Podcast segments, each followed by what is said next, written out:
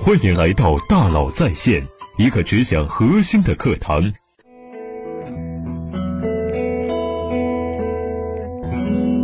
你好，欢迎来到大佬在线。前几日出差去酒店的路上，接到了酒店打来的电话。您多次入住我们酒店，想听听您对我们酒店的反馈。我说挺好的。我经常接到类似的电话，以我多年接到这类电话的经验呢，一般。他接下来会说呀：“感谢您的反馈，随后您还会收到我们的一封邮件，麻烦您打十分好评。”不过我一般都是退房后才会收到这样的电话，入住前接到还是第一次，我有些好奇。果然，他接下来并没有让我给酒店打好评，而是说：“好的，我注意到您之前订的酒店都是网上订的，网上贵，您加我微信，以后直接找我们酒店订，便宜。”好嘛，原来不是要好评。而是要把我发展为他的私域用户。我相信这样的事在我们每个人身上都有重复上演着。商场购物加个微信打折，买斤水果加个微信也便宜，陪孩子上课更要加个微信了。为什么什么都要给我们加微信呢？为什么他们都要把我们发展成他们的私域用户呢？好像哪哪都在对你说，开始做私域吧。为什么呢？今天呢，我们就来聊一聊这个话题，希望呢对你有所启发。在聊这个话题之前，首先我们要理解什么是私域用户。所谓私域用户，就是你直接拥有的可重复、低成本甚至免费触达的用户。为什么这么说呢？让我们从公域用户说起，比如线上各种平台、线下各大商场、沿街商铺，每天都会有用户访问进入，这些不属于你的用户，都是公域用户。而你要想在公寓获得这些用户，那么你就不得不付一定的流量费用。什么意思呢？线上开店你要卖广告位，付平台佣金，这些钱本质上就是你从公寓、从这些平台里买流量的费用。线下开店地段租金本质上就是你从公寓、从商场、商圈里购买流量的费用。而且这种流量就像自来水，付费才有，不付费水就停。可如果你把这些购买过你商品的用户，都加入到你的企业微信上，那么这八千用户，那可能就是你的私域用户了。你把产品推荐给这些用户时，你就不用再付流量费用，而且可以重复推荐，这就是私域用户，是品牌直接拥有的可重复、低成本甚至免费触达的用户。就以我们大佬在线为例，我们现在已经拥有一百三十多万的听友，这一百三十多万听友就是我们的私域用户。是我们从整个知识付费平台上的公域用户池里，通过持续不断的输出商业洞察、管理案例、职场进阶等相关内容，聚集到我们这里来的。为什么我们坚持只做商业洞察、管理案例、职场进阶的内容呢？因为我们要免费的可重复触达这部分中国的高价值人群。只有企业家和创业者才喜欢读商业洞察，只有企业高管、核心管理层才喜欢读管理案例，只有上进的年轻人。才喜欢读职场进阶，我们坚持数年如一日的只做这三方面的原创内容，就是希望呢把这些人聚集起来，形成一种规模化触达中国稀缺的高价值人群的能力。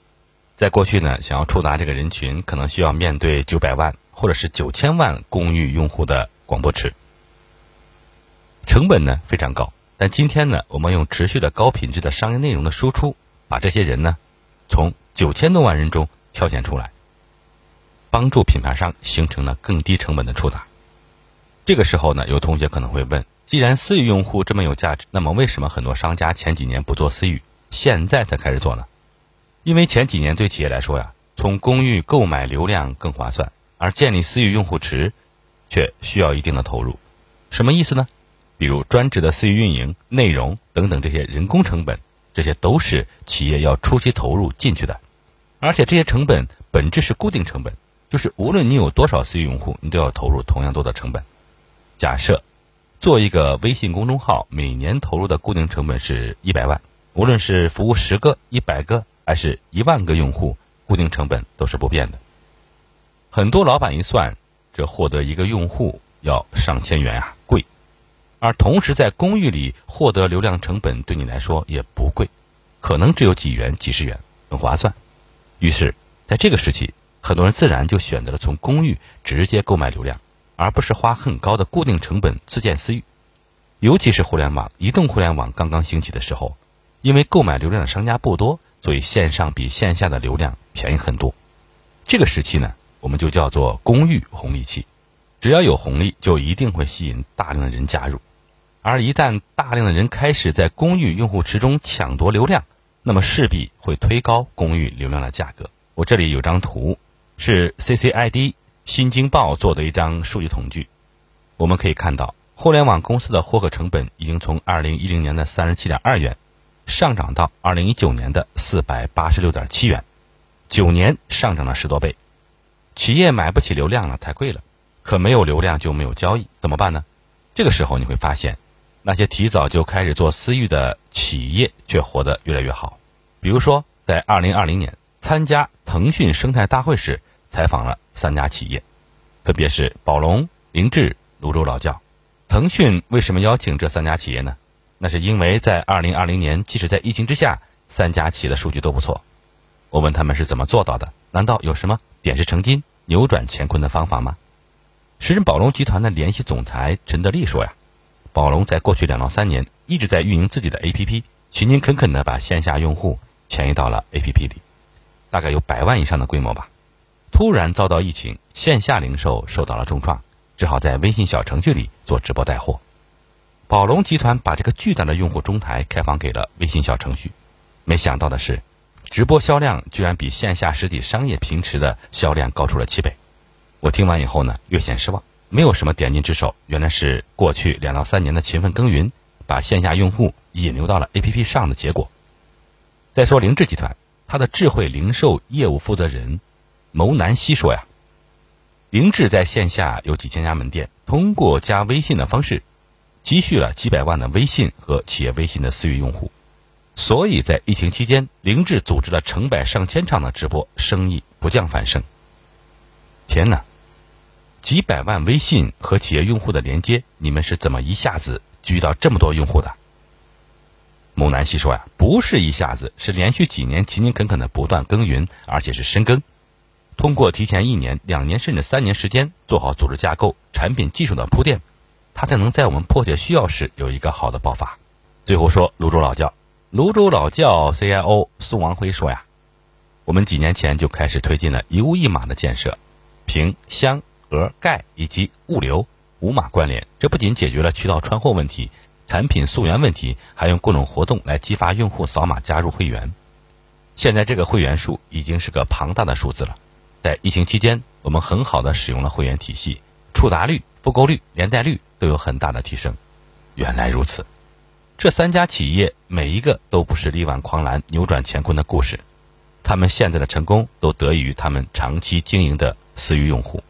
享受了私域流量的红利，所以啊，他们逆势上涨的原因不是因为在疫情期间突然做了什么，而是因为在疫情之前很长一段时间他们一直在做什么。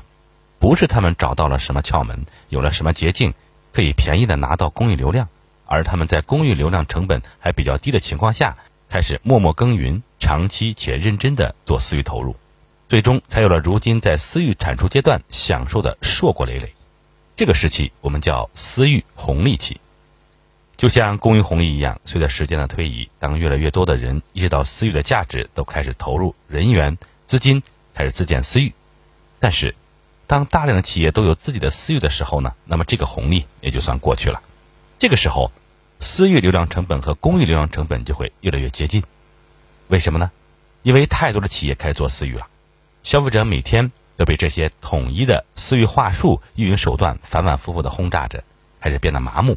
私域流量成本就会上升，与此同时啊，因为大家都做私域，在公域里的竞争变得少了，那么公域流量的价格呢也会降低。这一升一降，最终私域流量成本和公域流量成本就会变成一个此消彼长的一个麻花线样子，在一个总体均衡区间上下里波动。这个时候，整个公域私域流量就进入了全域红利期。好，我们来小结一下，无疑我们现在所处的时期是私域红利期，所以。现在才会有很多企业都开始自建私域，那么这个私域红利期有多久呢？我斗胆预测，差不多一年的时间。因为很多企业自建私域都需要个过程，都需要经历一段投入期，过了投入期才能进入私域收获期。最后啊，回到最开始，那位酒店员工想发展我为私域用户的故事。我听到对方说加他微信订酒店更便宜之后，后来怎么了？后来我说很抱歉，酒店不是我订的。他一愣，说真幸福，不用自己订酒店。那您加我玩微信，把我推给他吧。我说帮我订酒店的人我不认识。他顿住了，业务还不熟练，找住店人是不对的，应该找订房人。他只好说谢谢，然后挂了，挺不容易的。你看，每个行业都在建私域用户池，虽然他还没有成熟掌握方法，有点笨拙，但是自建私欲确实势在必行。祝早日熟练。好，感谢您的收听，咱们明天见。